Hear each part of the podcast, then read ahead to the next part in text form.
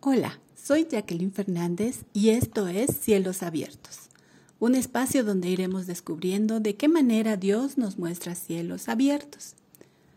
Tiempo atrás mi hija me mostró un video de una pareja en Israel que se iba grabando mientras escuchaban explosiones y al sentir el peligro corrían a un refugio que tenían preparado en el sótano de su vivienda.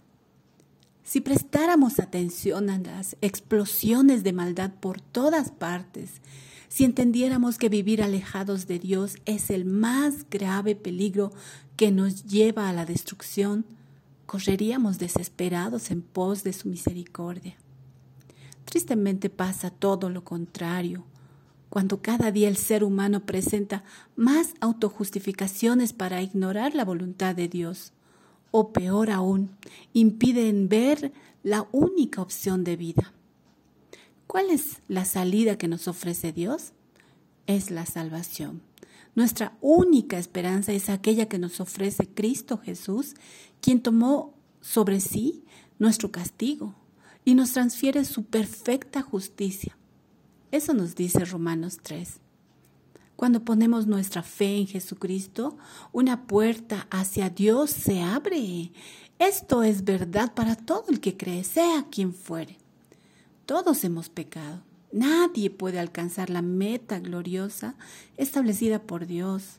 Sin embargo, en su gracia, Dios gratuitamente nos hace justos a sus ojos por medio de Cristo Jesús, quien nos liberó del castigo de nuestros pecados. Así las personas son declaradas justas a los ojos de Dios cuando creen que Jesús sacrificó su vida al derramar su sangre en la cruz.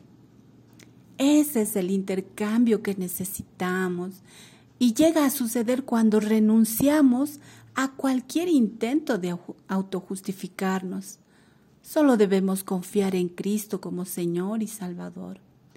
Esta salvación nos da la oportunidad de ser reconciliados con Dios.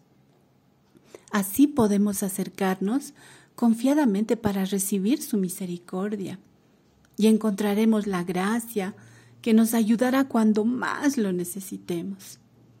Esa es la buena noticia, esa es la salida que Dios mismo nos dio.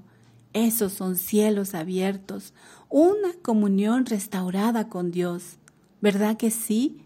Que las buenas noticias te lleven a resguardarte en el lugar correcto. Hasta la siguiente entrega.